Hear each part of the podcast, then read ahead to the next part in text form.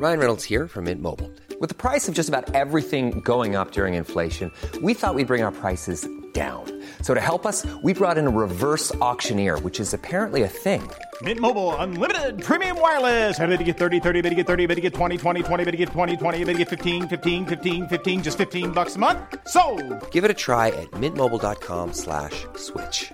$45 upfront for three months plus taxes and fees. Promo for new customers for limited time. Unlimited more than 40 gigabytes per month. Slows. Full terms at mintmobile.com. Il est midi, bonjour, soyez bienvenus. Je suis très heureux de vous retrouver. 12h, 14h, vous connaissez le rendez-vous. C'est Midi News Weekend, deux heures d'information évidemment, avec du témoignage, des reportages et des débats. Je vous présente l'équipe qui m'entoure dans quelques instants, mais tout de suite, tout de suite, le sommaire de notre première heure. À la une, évidemment, la deuxième journée de trêve entre Israël et le Hamas. Après la libération des premiers otages hier et la joie en Israël, on attend de nouvelles libérations ce samedi.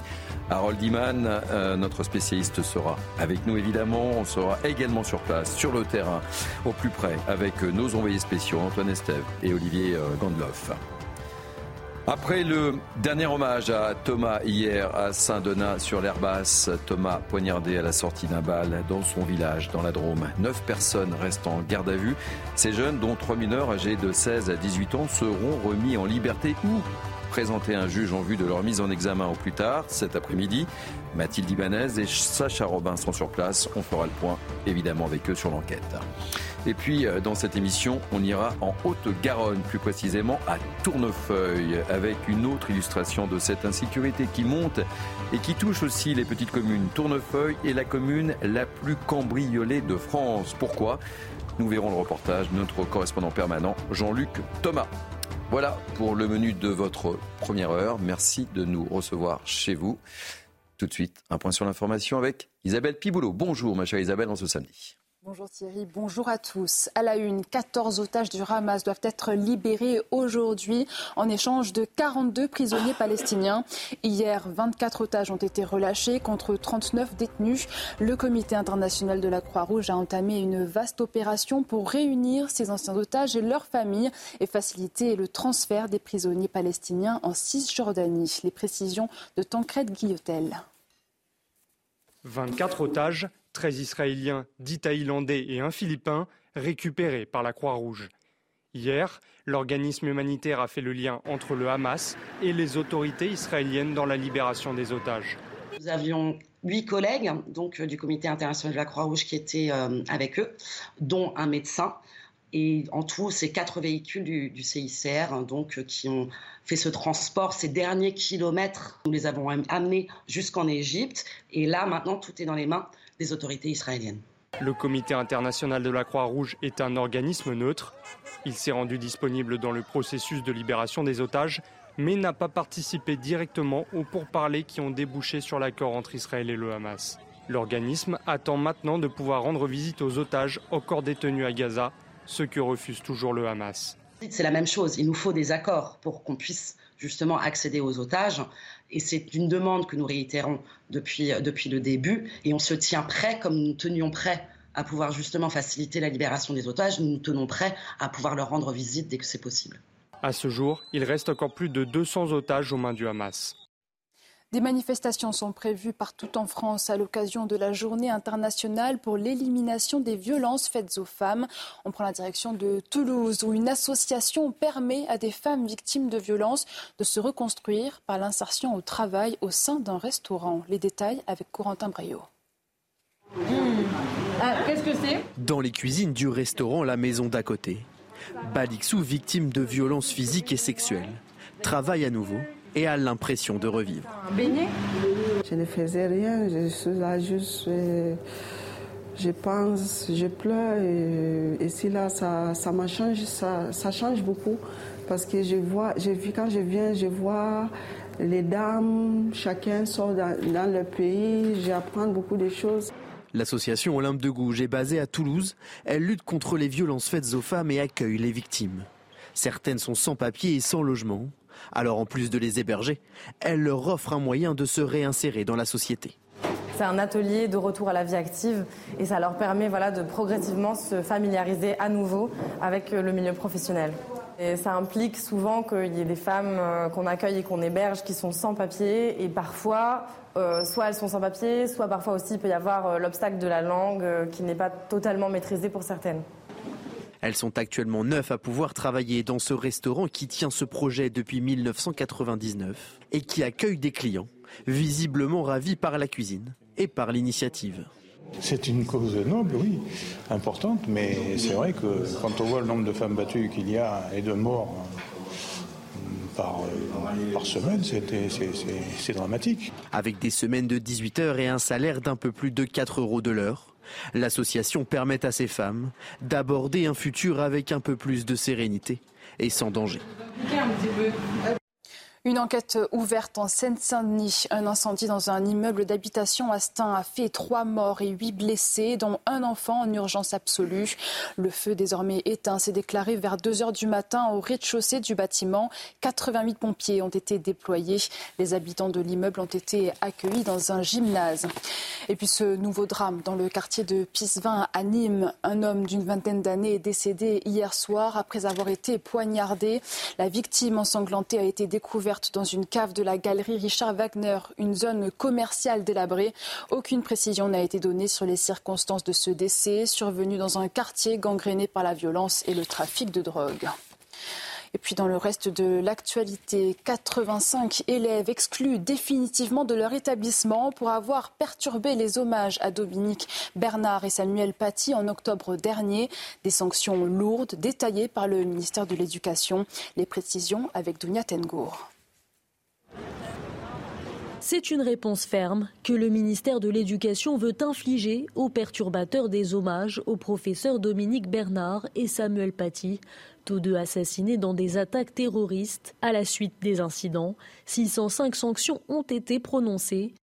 Parmi elles, on dénombre un total de 454 exclusions. 85 élèves ont pour leur part été définitivement exclus de leur établissement. Voulant mettre fin à la culture du pas de vague, dès le 16 octobre, date de l'hommage, des mesures d'éloignement des établissements avaient été prises à titre conservatoire lors d'actes de contestation et de perturbation d'une importante gravité. Je vous retrouve dans un peu moins de 30 minutes pour un prochain point sur l'actualité. Tout de suite, place à Midi News Weekend avec vous Thierry. Merci ma chère Isabelle. On retrouve dans 30 minutes. Allez, Mini News Weekend, c'est parti. Nous sommes ensemble jusqu'à 14h. Je vous présente le plateau, l'équipe qui m'entoure, la team de ce samedi. J'accueille beaucoup de plaisir une désormais fidèle de cette émission, Valérie Lecable, chroniqueuse politique. Soyez la bienvenue. Raphaël Saint-Ville, fidèle au poste. Nous étions ensemble hier, nous sommes ensemble encore aujourd'hui. Je suis ravi de vous accueillir, journaliste au journal du dimanche. Euh, Harold Iman, spécialiste des questions internationales. On va commencer avec vous dans quelques instants, évidemment. Harold, soyez le, bienvenu. Euh, avec beaucoup de plaisir, j'accueille Nathan Dever, nouveau fidèle de cette émission, écrivain. Ravi de vous accueillir également. Denis Deschamps aussi, un, fidèle analyste et conférencier. Soyez le bienvenu. On va donc débuter, si vous voulez bien, euh, par la situation entre Israël et le Hamas. Deuxième jour de trêve, je le disais, et après les libérations hier tant attendues, on s'attend à de nouvelles libérations euh, ce samedi au nombre de 14, selon euh, les responsables israéliens. Cette trêve de, de 4 jours renouvelable prévoit la libération, on le sait, on le rappelle, de 50 otages retenus dans la bande de Gaza et de 150 Palestiniens détenus dans les prisons israélienne. Hier, en tous les cas, c'était la liesse, c'était la joie, un peu contenue aussi parfois en Israël. On voit tout cela avec Sarah Varni et on en parle avec mes grands témoins. C'est le cri de joie de tout un pays. Des drapeaux israéliens brandis et des chants scandés à l'approche des hélicoptères qui transportent les otages libérés, les premiers à rentrer en Israël après cette semaine de captivité. J'habite tout près. Nous sommes venus soutenir les enfants et les adultes qui sont arrivés. Nous sommes très émus. Comme vous pouvez le voir, je suis ici avec ma famille. Un soulagement pour les familles qui restent solidaires avec les victimes toujours maintenues en captivité. Je suis heureux d'avoir retrouvé ma famille. Nous pouvons ressentir de la joie et verser une larme. C'est humain. Mais je ne fais pas la fête, je ne la ferai pas tant que le dernier des otages ne sera pas rentré chez lui. Même sentiment pour Roni, qui va pouvoir retrouver trois des quatre membres de sa famille capturés par le Hamas le 7 octobre. Nous sommes très inquiets pour toutes les autres familles. Nous avons l'impression d'être une grande famille avec toutes les autres familles d'otages. Nous attendons qu'ils reviennent tous et nous allons encore travailler dur pour récupérer tout le monde, y compris Abraham, mais aussi d'autres otages. Le Qatar doit annoncer le nombre d'otages et de prisonniers qui doivent être libérés dans la journée. Les autorités israéliennes indiquent avoir reçu la liste sans donner d'autres précisions. 215 personnes sont encore maintenues en otage dans la bande de Gaza. Et on va retrouver tout de suite euh, sur le terrain euh, nos envoyés spéciaux, Antoine Estève et, Olivier Gangloff. Bonjour Antoine Estève. Vous êtes sur la place où se réunissent justement les, familles d'otages. Qu'on peut dire, Antoine, c'est que pour le moment, tout, tout se déroule sans accroc. Mais il y a quand même un peu d'inquiétude. C'est important aussi de, le dire hein, et de le rappeler, Antoine. Au-delà de l'inquiétude, il y a évidemment cette angoisse permanente en Israël. Vous savez, hier soir, on a vu ces quelques images d'otages qui retrouvaient leur famille dans les hôpitaux ici de Tel Aviv. Mais euh, il y a quand même un sentiment d'angoisse qui reste vraiment ancré dans la société israélienne. Tous les Israéliens que vous voyez ici aujourd'hui sont venus euh, pour euh, se rencontrer, tout simplement pour passer du temps ensemble autour de ces photos d'otages, autour de cette tablée que vous connaissez maintenant, qui, qui circule dans le monde entier sur ces images qu'on voit partout. cette tablée censée représenter les otages encore dans la bande de Gaza. Mais il y a y a ce sentiment d'angoisse parce que, eh bien, tout simplement, il y a une incertitude dans les jours qui viennent. Vous savez, c'est 4 jours de trêve seulement, 50 otages seulement qui devraient être libérés d'ici lundi soir. C'est peu par rapport au nombre total d'otages. C'est surtout un choix de loterie. C'est ce que nous disait encore une dame tout à l'heure. Vous vous rendez compte, c'est vraiment la loterie des otages, euh, la façon dont on choisit qui va sortir euh, de la bande de Gaza. Et puis, il y a l'incertitude tout simplement, Thierry, sur la guerre. La guerre va reprendre. Tout le monde le dit. Le ministre de la Défense encore hier soir a dit attention, la guerre n'est pas finie. Nous voulons éliminer le Hamas. Le Hamas, d'après nos sources palestiniennes, en ce moment est en train de se réorganiser. Les commandos sont sur place, en train de se reformer pour pouvoir mieux attaquer ensuite quand la guerre va reprendre. Bref, tout cela, euh, c'est beaucoup d'inquiétude et beaucoup d'angoisse pour cette population israélienne que vous voyez autour de nous pour toutes euh, ces précisions, euh, cher Antoine Estel. Je rappelle que vous êtes accompagné par Olivier Gondloff et on retrouvera dans le courant de, cette émission, évidemment. Harold, Harold Iman, je me tourne vers vous. Vous êtes notre spécialiste des, questions internationales, évidemment. Antoine fait référence à cette inquiétude, à cette joie mesurée, je serais tenté de dire. Et puis avec cette annonce, puisqu'il y a quatre jours de trêve, et cette annonce de nouvelles libérations aujourd'hui, avec toujours ces inquiétudes, évidemment. Oui, tout à fait. On, devrait recevoir, avoir la libération d'une douzaine d'Israéliens et de 42 euh, prisonniers euh, palestiniens. Euh, donc, la surprise d'hier, c'était plutôt l'apparition des Thaïlandais et dix Thaïlandais et un Philippin. On ne sait pas s'ils sont comptabilisés dans les 50 qui font partie de l'accord entre le Hamas mm et Israël. Ça, demeure flou. Et ils ont été libérés par une voie diplomatique parallèle, celle de l'Iran et de l'Égypte. Et euh, c'est la Thaïlande qui a initié ce contact via des musulmans thaïlandais. Et c'est une délégation qui a initié ce contact. Donc, on ne sait pas, encore une fois, c'est la loterie, vous le disiez. Euh, on va sans doute rester sur les personnes de moins de 19 ans ou très âgées et des, euh, euh, surtout ou uniquement des femmes, parce que le Hamas a cette idée, bizarre que toute personne qui a plus de 19 ans est un soldat pour Israël, puisque cette personne peut être dans les réserves. Donc ils ont dit pas de militaires aucun militaire ne sera euh, libéré. Donc ils jouent avec des catégories et les Israéliens, eux, sortent des personnes qui ont des délits euh, moyennement graves ou, plutôt légères, qui, sont qui ont été emprisonnés euh, par l'armée israélienne avant le 7 octobre. Personne qui a été arrêté après. Donc ce sont des gens qui n'ont peut-être pas même reçu d'accusations formelles, mais ils sont tous fichés et mis en prison mhm. de manière, on va dire, administrativement claire. Euh, petite précision, c'est 14 otages, euh, Harold Liman, euh, qui sont annoncés pour, pour aujourd'hui. Petit tour de table avec, avec nos grands témoins du jour. Je me tourne vers vous, Valérie Lecable. Vous, vous, comprenez un petit peu cette, cette inquiétude, évidemment, des, des familles d'otages. Et on l'a vu hein, sur les images, une joie et puis, effectivement, un retour à la raison, parce que cette trêve doit durer quatre jours et tout le monde, c'est ce que disait notre envoyé spécial Antoine Estève, pense qu'effectivement le conflit va malheureusement reprendre. non seulement je comprends l'inquiétude, mais quand on voit ces images, on se dit que c'est absolument incroyable. C'est-à-dire que le rapport de force est complètement inversé dans ce pays, Israël, euh, qui a toujours été euh, puissant, fier de lui, mhm. disons-le, un petit peu dominateur, il se retrouve dans la situation non, je peux le dire en passant. il se retrouve dans une situation aujourd'hui où c'est quand même le Hamas qui décide. C'est, mhm. Moi, ça me frappe énormément, ça. C'est-à-dire que la façon dont ça a été décidé de faire un petit peu tous les jours. Au lieu de, ils auraient pu les libérer tous d'un coup. Mmh, on ne serait mmh. pas là. Là, on est suspendu. On a l'impression dans, dans 24 heures chrono avec Jack Bauer et de se demander qui ils vont nous rendre. Donc, on voit bien qu'ils tiennent euh, la situation, que ce sont eux qui décident de qui va être sur cette fameuse liste qui a été reçue euh, hier soir par les Israéliens pour les gens qui vont être libérés aujourd'hui. Et il y a une inversion des rôles, il y a une inversion euh, du rapport de force que je trouve extrêmement. Imaginez-vous les Israéliens qui sont là en train d'attendre les listes que le Hamas leur délivre mhm. chaque jour. Ça doit être euh, extrêmement angoissant, euh, effectivement. Et, du coup, euh, juste rapidement, les femmes, c'est des femmes de, euh, très âgées, des enfants très jeunes. Alors c'est vrai aussi que les Palestiniens, c'est un pour trois, hein. mhm. un otage pour trois combattants, euh, pour trois Palestiniens, mhm. pas combattants justement, pas, pas mhm. condamnés à des crimes de sang, et aussi des femmes euh, palestiniennes. On ne voit pas d'hommes dans les, dans les hommes, dans les Palestiniens libérés. Et donc on est dans une situation où moi je trouve que le Hamas a quand même un petit peu le beau rôle. C'est-à-dire que leur but de guerre, qui était de reprendre la main sur la cause palestinienne, me paraît, dans la situation qu'on est en train de vivre aujourd'hui, euh, malheureusement, très malheureusement, en partie euh, réussi. Et pour rebondir sur ce que vous dites, euh, Valérie, Raphaël Steinville, on, dit aussi que le Hamas joue le tempo, n'avait pas trop le choix. Hein. ils étaient acculés par, par Tsahal aussi, et que ça leur permet aussi peut-être de se réorganiser in fine, ah et qu'évidemment, ils ne pouvaient pas libérer tous les otages pour ces raisons totalement évidentes.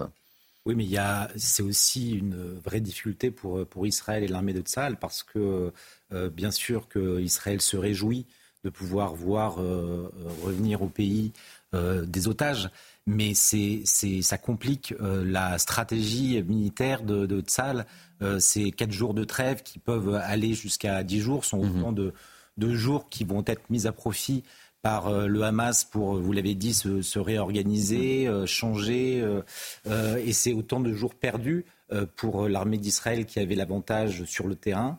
et, c'est là où, où tout et la, la, difficulté pour euh, Benjamin Netanyahu, elle, est là, c'est qu'il a une pression mhm. populaire euh, euh, qui l'invite à, employer tous les moyens pour libérer ses otages, mais sa stratégie qui est d'éliminer, de terrasser le, Hamas, est contrariée justement par le tempo qui est imposé par cette organisation terroriste et, et qui effectivement a la main finalement sur le calendrier et et il faut ajouter à cela que euh, euh, Israël euh, et, et Netanyahou est très largement contraint aussi par les, ses alliés, notamment américains, qui sont à la manœuvre. On parle du Hamas, mm. mais les, Américains, et notamment Joe Biden, étaient en première ligne à multiplier les appels euh, jusqu'au bout. Et Biden l'a dit d'ailleurs, c'est grâce à nous, c'est grâce, il a bombé le tort, c'est grâce à, nous les Américains que, que, ces négociations ont pu, euh, ont pu avoir lieu. En tout cas, c'est vraiment lui qui a pris le lead dans, les négociations. Mais en, même temps. C'est l'opinion publique américaine qui a exigé euh, de Biden, y compris au sein du Parti démocrate. C'est ça qui est assez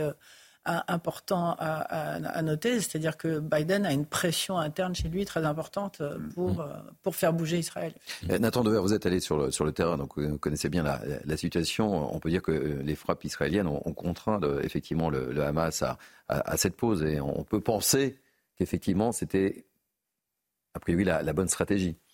Oui, mais alors ce serait une erreur. Avec cette pression aussi quand même qu'évoquait Raphaël, cette pression de, euh, du peuple israélien sur la libération des otages, hein, avec cette double équation. Bien sûr, je suis tout à fait d'accord avec vous, mais je pense que ce serait une erreur, comme l'ont fait beaucoup les médias dans le monde entier hein, d'ailleurs, de croire que ce qui s'est passé hier et ce qui va se passer ce soir, etc., mhm. c'est euh, un seul événement, à savoir la libération des otages israéliens, mhm. en mettant donc la focale sur, même du point de vue des images, sur ce qui s'est passé du côté israélien. Mhm. Je pense qu'il y a eu hier deux événements, libération de prisonniers palestiniens et d'otages israéliens, et c'est très très intéressant de faire une analyse comparative de ces deux libérations et des modalités des retrouvailles de part et d'autre. Et la mise en scène du Hamas. Exactement. Aussi, oui, qui est importante. bien sûr. Alors, du côté israélien, il y a eu ce que tout le monde a vu, des moments euh, euh, euh, bouleversants de, de, de, joie, mais de joie contenue, de, joie, tempérée de tristesse, tempérée d'inquiétude, mhm. parce que par exemple les femmes, on ne sait absolument pas ce qu'elles ont pu vivre mhm. pendant leur captivité de, près de 50 jours, et on préfère ne même pas l'imaginer. Il y a eu cette vidéo que vous avez montrée mhm. dans le sujet tout à l'heure d'un mari qui disait j'ai retrouvé ma femme et mes enfants, mais je refuse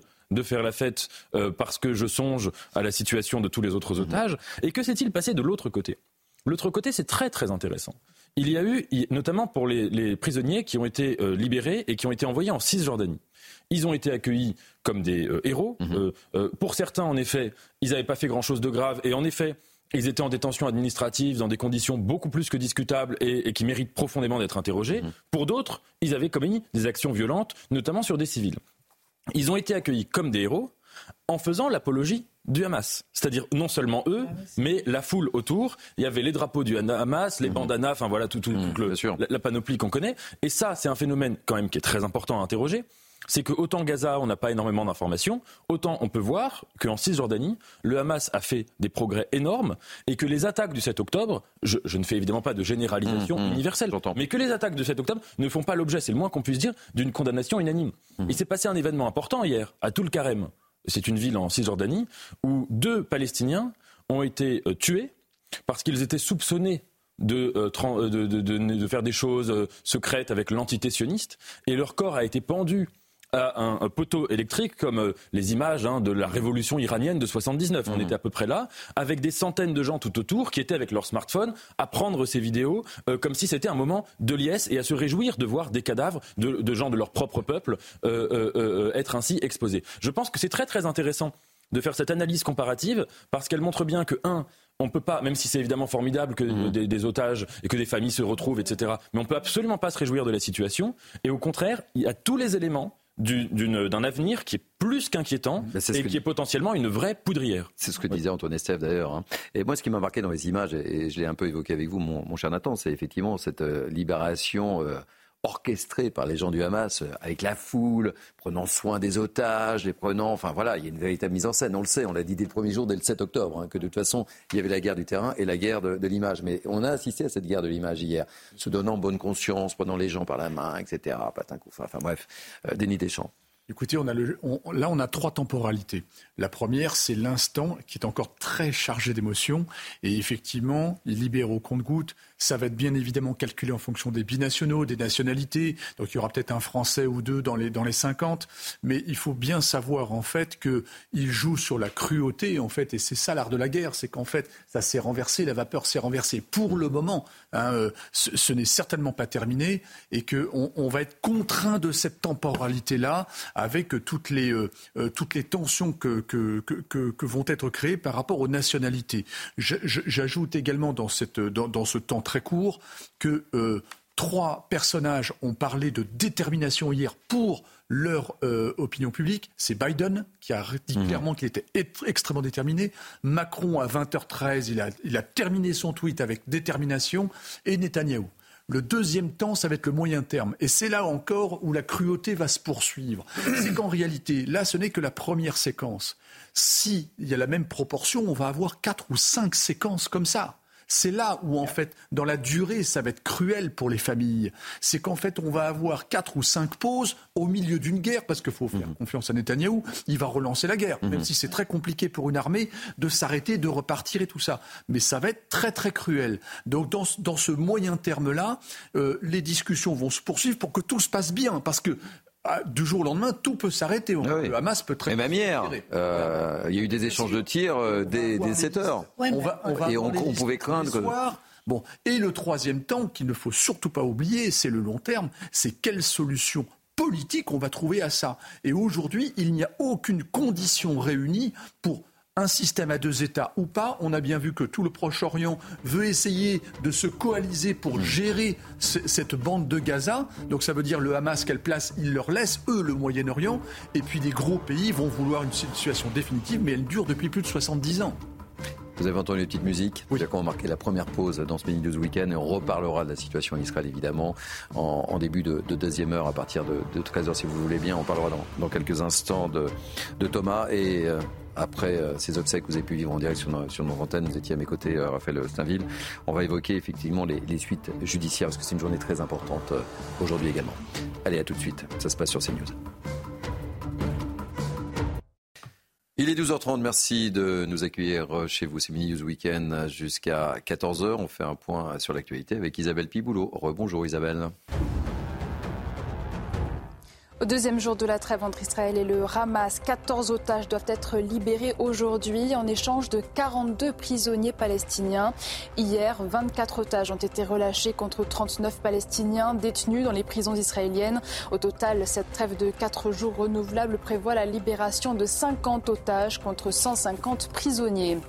Nous devons mettre fin aux violences faites aux femmes, a déclaré Emmanuel Macron sur X. Des manifestations sont prévues partout en France à l'occasion de la journée internationale pour l'élimination des violences faites aux femmes. À Paris, le cortège s'élancera à 14h, place de la Nation, pour rejoindre la place de la République, avec en tête les familles de victimes de féminicide. Et puis dans le sud-ouest des États-Unis, le policier américain condamné pour le meurtre de George Floyd a été poignardé hier, blessé par un autre détenu dans une prison fédérale de Tucson en Arizona. Derek Chauvin a été transporté vers un hôpital local. Pour rappel, le policier chevron a été condamné par la justice de l'État du Minnesota à 22 ans et demi de détention.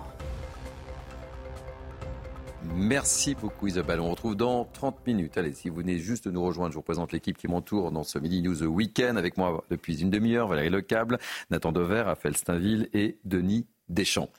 Ce midi, euh, ce midi, je voulais que l'on revienne sur euh, ce drame, ce drame de, de qui nous a tous touchés évidemment, et, cela au lendemain des obsèques de, Thomas, 16 ans, tué en marge d'une fête euh, une simple fête dans son petit village de, la Drôme. On a vécu ces obsèques hier en direct avec euh, énormément d'émotions. Vous étiez à, mes côtés d'ailleurs, Raphaël Steinville. Et au lendemain de cette journée, on va revenir évidemment sur, sur l'enquête. Les neuf suspects vont être présentés au parquet en début d'après-midi. On va retrouver à Romans-sur-Isère, euh, nos envoyés spéciaux, Mathilde Ibanez et Sacha Robin. Bonjour Mathilde Ibanez, merci d'être avec nous. Euh, je le disais, les gardes à vue se terminent ce samedi. Quelles sont les toutes dernières informations? Quels sont les derniers points sur, sur l'enquête, Mathilde? Bonjour. Bonjour. Eh bien, écoutez, les gardes à vue, en tout cas, de plusieurs suspects vont euh, s'arrêter euh, aujourd'hui. Vers midi, excusez-moi, deux suspects, en tout cas, euh, seraient sortis du commissariat qui se trouve juste derrière moi. Selon le parquet, justement, à l'issue de ces gardes à vue, neuf suspects vont être déférés devant le juge en, en, vue de l'ouverture d'une information judiciaire criminelle. Les dix suspects, en tout cas, ont été entendus tout au long de leur euh, garde à vue dans le cadre de l'enquête pour meurtre et tentative de meurtre en bande organisée. Le principal euh, suspect, lui, serait âgé euh, de 20 ans. Il a été désigné en tout cas par plusieurs témoins comme étant l'auteur du coup de couteau mortel sur Thomas. Pourtant, il continue de nier les faits face aux enquêteurs. Il est déjà connu des services de police, dont deux condamnations par ordonnance pénale, l'une pour recel de vol, l'autre pour port d'armes blanches de catégorie D. Parmi les autres individus placés en garde à vue, trois sont des mineurs ayant plus de 16 ans. Le procureur de Valence, en tout cas, s'exprimera via un communiqué entre 16h euh, et 17h. Merci euh, beaucoup Mathilde Imana. Je rappelle que vous êtes accompagné par Sacha Robin. Je me tourne vers vous, euh, Raphaël Stainville. On a vécu euh, hier un moment d'intense émotion évidemment avec ces obsèques. Place maintenant à, l'enquête. Et, pourquoi je me tourne vers vous? Parce qu'on a, entendu la réaction du grand-père de, Thomas hier. Et ce qui va se jouer cet après-midi a énormément de sens. Je vous propose de le réécouter et puis on réagit juste après. Parce qu'évidemment, la famille attend beaucoup de ce qui va se passer cet après-midi. On écoute le grand-père de Thomas. Je voudrais féliciter l'efficacité de notre police qui a retrouvé très rapidement ces acteurs de barbarie et j'attends avec impatience le verdict de la justice qui a dit par l'intermédiaire de son ministre que les acteurs seraient châtiés.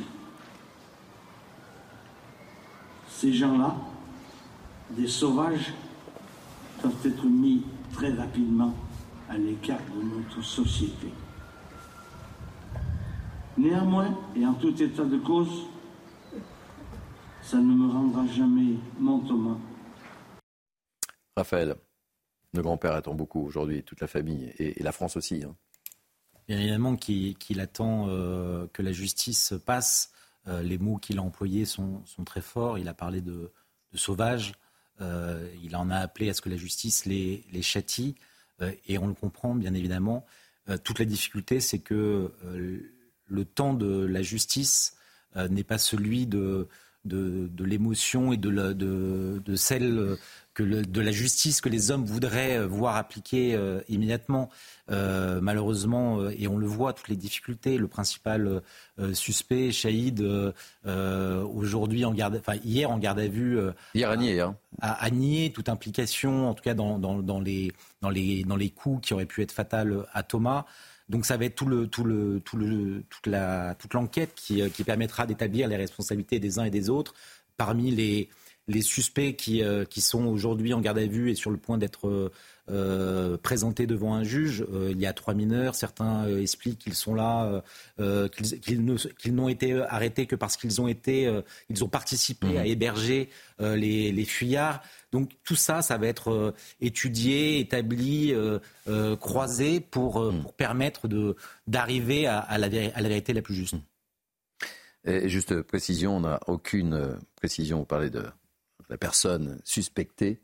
Mais on n'a encore aucune, aucune certitude par rapport à ça. Il faut, il faut être excessivement prudent. On est dans le cadre de l'enquête, évidemment, euh, Raphaël. Non, mais c'est pour euh, ça que je parlais de, de suspect euh, présumé. Mais, mais c'est étonnant, d'ailleurs, quand même, ces, ces, ces, précautions que l'on a mhm. à l'égard, ces préventions même à l'égard de, de, ces, de ces jeunes qui sont suspectés d'avoir porter des coups fatals à, Thomas. Dans d'autres cas, euh, on aurait beaucoup moins de, je sais, de, prévention, on aurait lâché euh, prénom et nom des, des, des, présumés euh, coupables sans, sans aucune pudeur.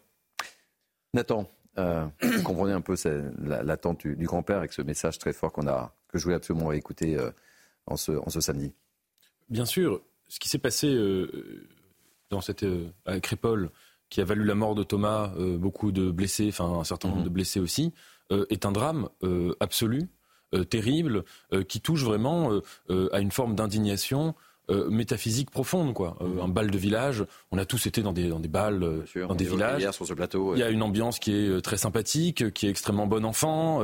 c'est vraiment la fête dans ce qu'elle a de plus, de, plus innocent, de plus, de plus candide même mhm. presque. Et évidemment que c'était inconcevable pour tous ceux qui participaient à, ces, à ces, festivités d'imaginer que comme ça, sans aucune raison, il y allait avoir des gens qui allaient rentrer, qui allaient poignarder, qui allaient attaquer, et ce qui allait valoir à un jeune homme qui avait toute la vie devant lui, mm. euh, qui était euh, euh, manifestement quelqu'un de, très sympathique, d'aimer de son entourage, d'aimer de ses proches, d'aimer de ses amis, d'aimer de sa famille, de se faire assassiner. Donc c'est absolument horrible. Toute l'interrogation, je pense, Raphaël disait qu'il y a un décalage entre le temps de l'information, de l'émotion, mm-hmm. et parfois certains veulent le court-circuiter en analyse politique, et le temps de la justice. ce décalage, il faut savoir ce qu'on en fait. Et, moi, il me semble qu'il faut euh, vraiment se garder, euh, euh, sans information, sans enquête, sans recul, mmh. de vouloir tirer des conséquences sociétales ou des conséquences politiques. Vous savez, c'est maintenant que on vit dans une société de grande vitesse, de réseaux sociaux, de chaînes d'information en continu, etc., mmh. etc. Sitôt que survient un drame absolu, et personne, en tout cas moi, je ne nie absolument pas l'atrocité absolue de ce drame, eh bien, on se pose la question de se dire ah, qu'est-ce que ça nous dit de notre société?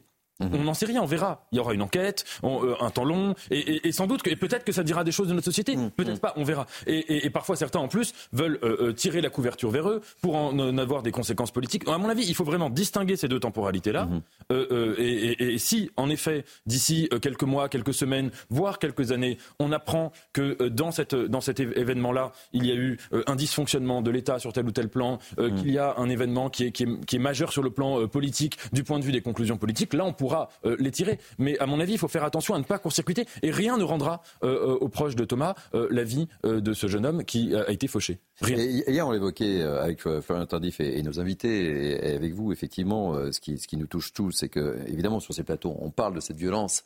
Et là, ça touche un petit village, c'est le village, c'est la France du rugby, c'est les, fêtes traditionnelles, etc. Et, on le voit, on, en parlera peut-être tout à l'heure avec ce qui se passe à, côté de Toulouse, où aucune petite commune aujourd'hui n'est épargnée Et, on se dit, mais jusqu'où ça va aller? Et c'est ça l'interrogation, euh, Nathan, en fait. Jusqu'où ça va aller? Ce que, je, euh, ce que, je, voulais rebondir sur euh, ce que vient de dire Nathan, parce que je suis tout à fait d'accord avec l'idée qu'il faut être extrêmement prudent, qu'on ne connaît pas le profil des gens, que pour l'instant, ce sont des suspects, ce sont des jeunes, etc.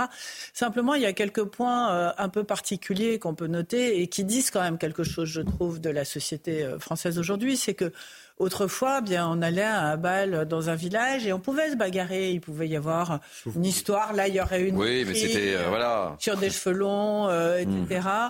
Et euh, entre jeunes, comme ça, on, imagine qu'ils hmm. avaient trop bu, etc. On pouvait se bagarrer. Mais moi, ce qui me frappe quand même, c'est la violence, sincèrement.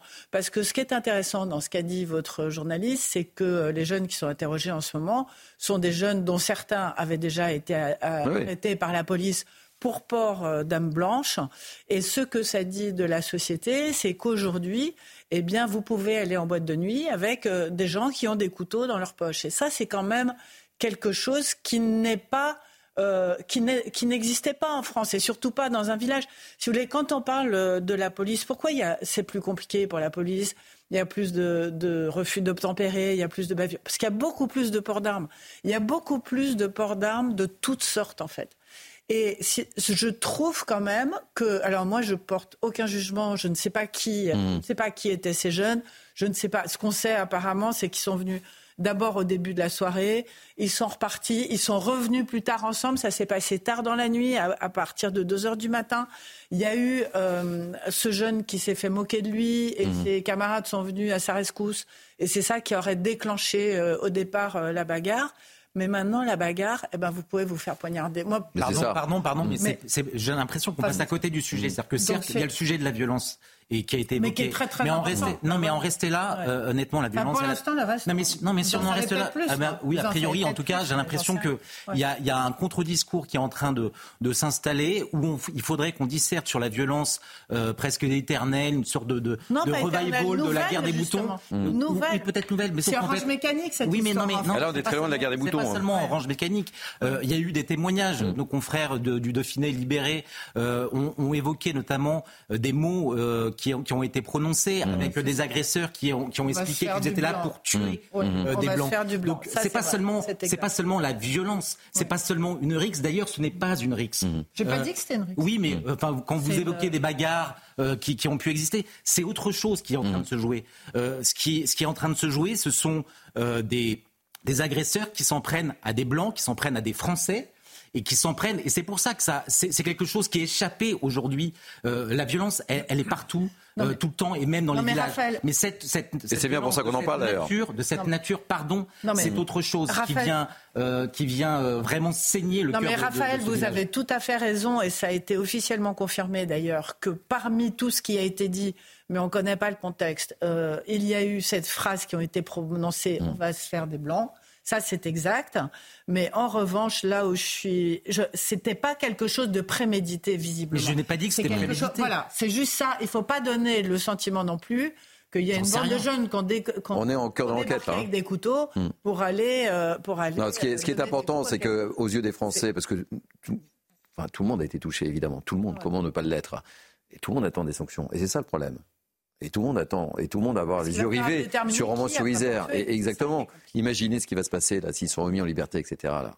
Vous Alors, mettez à la place de la, de la famille, de, la mère de Thomas, qui a laissé euh, Thomas aller à cette fête en toute euh, quiétude, en se disant il va revenir. Alors, il n'est jamais revenu. Euh, Denis. Raphaël, Denis Deschamps. Que le, le, procureur de Valence a justement, lui, mentionné que c'était une rixe. Donc vous voyez, il faut faire attention aux termes qui vont être employés, notamment par ce procureur, parce que ça peut aussi mettre. Oui, mais il était contredit. Il a été contredit par. Par, la, porte-parole de la gendarmerie, je crois. Exactement, vous avez tout à fait raison. Donc en fait, non, c'est pas une simple rixe quand on commence à avoir les premiers éléments de l'enquête. Et effectivement, il va falloir que toute l'instruction soit faite et on verra après quand on aura tous les éléments sur mhm. la table. Mais il y a énormément de faits troublants. Et comme vous l'avez dit, Raphaël, il y a beaucoup de faits très troublants par rapport à l'intention de ces gens. Et en fait, c'est là où en fait on a une percussion de plusieurs mondes. Euh, alors moi, je pense que ça commence à, à dire ce que c'est que notre société, tout ça. C'est qu'il y a des percussions de plusieurs mondes. C'est que là, euh, pour ceux qui ont vécu dans ce qu'on appelle pudiquement maintenant les territoires, qui est la campagne, qui est chaleureuse, effectivement, comme disait Nathan, mmh. ce sont des lieux de rencontre. Alors effectivement, de temps en temps, il y en a qui buvaient un peu trop de bière, qui étaient un peu agités. Mais en attendant, c'était parfois on voyait. Est-ce que cette France-là existe encore? On avait le débat hier sur cette thème. Est-ce que cette France-là existe encore? C'est ça la question. Dans ces balles-là, on voyait deux à trois générations. C'était tout le village et les alentours. Mmh. C'était extrêmement chaleureux. Puis Bien avec toutes les histoires de famille, de mmh. copines et tout ça. Donc, et là, on n'est plus du tout dans, dans ce genre de. Donc c'est ça qui est, qui est, frappant. Et en fait, on revoit, on a déjà fait des analyses sur ce plateau-là, sur ce mm. que j'appelais la banalisation de la violence sur un temps long, sur 30 ou 40 ans, mm. à cause des séries télé, à cause des jeux vidéo violents, de plus mm-hmm. en plus violents. Et effectivement, il y a de plus en plus d'armes qui circulent dans ce pays, alors qu'il y a 40 ans, ça n'existait pas. Mm. On ne respecte plus l'autorité de la force publique. On le voit par le, des, des nombreux faits divers, malheureusement, qu'on appelle ça pudiquement faits divers. Mais c'est dramatique ce qui se passe. Et là, justement, ce gamin, il demande rien. Hmm. Euh, il s'amusait. Peut-être qu'il y a eu des provocations, peut-être. On, le saura par la justice. Hmm. Mais ça ne mérite pas la mort d'un gamin. C'est certainement pas. Nathan, je vous donne la parole dans, quelques instants. On va, on va continuer sur, euh, sur, euh, sur ce climat qui, règne en France et je vais vous amener en, Haute-Garonne. Pourquoi en Haute-Garonne On va aller à Tournefeuille. Je ne sais pas si vous connaissez cette commune. En tous les cas, c'est la ville la plus cambriolée de France. 300 cambriolages ont été recensés l'année dernière dans cette commune de 30 000 habitants. Regardez le reportage de notre correspondant permanent, euh, Jean-Luc Thomas, et on poursuit le débat évidemment sur euh, cet ensauvagement et, cette violence qui touche également toutes les petites communes françaises. On regarde le reportage de Jean-Luc. Tournefeuille ressemble à toutes les villes pavillonnaires. Les habitants quittent leur domicile à 8 heures, y reviennent à 18. Les maisons plutôt cossues restent alors vides. Une aubaine pour les voleurs. Ceux-ci deviennent parfois des agresseurs extrêmement violents. C'est que j'étais attaché mains liées, jambes liées, attachées au fauteuil, en sang. J'ai vécu trois quarts d'heure à le couteau comme ça, ou le couteau à la pointe dans l'œil, en, me disant on va t'arracher l'œil, on va t'arracher l'œil, les sous, les sous. En 2022, il y a eu plus de 300 cambriolages. Les habitants se plaignent d'une présence insuffisante des policiers nationaux et municipaux. Dans l'ensemble de la France, la moyenne des villes de taille similaire à Tournefeuille, c'est de un peu plus de 5 policiers municipaux pour 10 000 habitants. C'est-à-dire qu'à Tournefeuille, il faudrait que nous ayons 16 policiers municipaux pour n'être que dans la moyenne. La ville n'atteindra pas ce nombre pour le moment. Pourtant, la sécurité, nommée ici prévention et tranquillité, devient une exigence croissante des citoyens. Nous avons recruté un directeur euh, de la police municipale et de la tranquillité publique. Nous avons euh, en cours de recrutement des policiers euh, municipaux pour, pour atteindre un effectif de 10 policiers municipaux et nous avons toujours deux agents de prévention, ce qui porte l'effectif à un directeur de la prévention et de la tranquillité publique et 12 agents chargés de ces sujets de prévention de la délinquance. Selon la municipalité, sur les 10 premiers mois de l'année, les cambriolages ont baissé de 38% en un an. Alors on n'est pas dans le même euh, scénario évidemment, mais c'est aussi le symbole du climat euh, ambiant en de verre. On est exactement, non pas dans le même scénario, mais dans la même question. Ben C'est-à-dire que euh, le passage d'un fait, un fait tragique, j'aime pas l'expression de fait divers, à des conclusions générales sur l'état de la société. Si on veut parler, je reviens un instant sur Crépol. Je ne, et encore une fois, il ne s'agit absolument pas de nier l'atrocité absolue euh, euh, de, ce qui s'est passé euh, à Crépole. Et, ça, je pense que tout le monde est d'accord, non seulement autour de ce plateau, mais dans la société et même dans, l'humanité. Évidemment. Mais à partir de quel moment on peut prendre un fait tragique pour le mettre, enfin pour mettre son analyse au service d'un constat général sur l'évolution de la société française? Certains parlent d'ensauvagement, d'autres parlent de ceci, de cela, etc. Et donc vous voyez que là, euh, ce, récit-là euh, ne porte pas sur le fait en lui-même, mais sur l'insertion du fait dans un contexte qu'on va relire de telle ou telle manière. Mhm. Et donc, en effet, c'est pour ça que je fais la comparaison avec euh, le deuxième sujet sur les cambriolages, c'est que moi, il me semble que si on veut avoir un, diagnostic, un bilan sur l'évolution de notre société, il faut en effet avoir recours à la statistique, même si c'est impersonnel, même si c'est froid, même si c'est des chiffres, mais parce que ça nous permet d'avoir une vision claire, de dire est-ce que sur les dix dernières années, on a eu plus ou moins d'homicides que sur les dix années précédentes? Est-ce qu'on a eu plus ou moins de cambriolage sur les années, etc. Et ça, c'est absolument central. Et donc, vous voyez, moi, moi l'analyse que j'aimerais faire, c'est pas tellement sur les faits en eux-mêmes, mais c'est sur leur traitement. Je pense que quand on a affaire là à nous dire, par exemple, dans tel ou tel endroit, vous avez euh, une augmentation de cambriolage, de cambriolage violent, de cambriolage avec des agressions, là on peut penser le phénomène, parce que ça nous dit quelque chose, effectivement. Vous n'avez pas le sentiment, vous êtes un fidèle de, la chaîne, un fidèle de, nos émissions, mais on, commente malheureusement de, plus en plus de faits violents. Et ce qui est arrivé à Thomas, c'est euh, totalement lunaire, et évidemment, ça, touche, ça touche tout le monde. Mais, qu'on commande des faits, euh, ou qu'on ait un. ce que je veux dire, c'est que le commentaire en lui-même de fait, il nous donne pas une vision statistique globale. Euh, si vous voulez, il interroge tout sur la manière dont nous Alors attendez, la moralité comprend. Moi, je vais vous Si on prend 20 ans ou 30 ans, ça change tout. Et c'est ça là. L'ensauvagement, il vient de là. Il vient de mémoire d'homme. Quand on regarde sur une génération ou une génération et demie, c'est flagrant.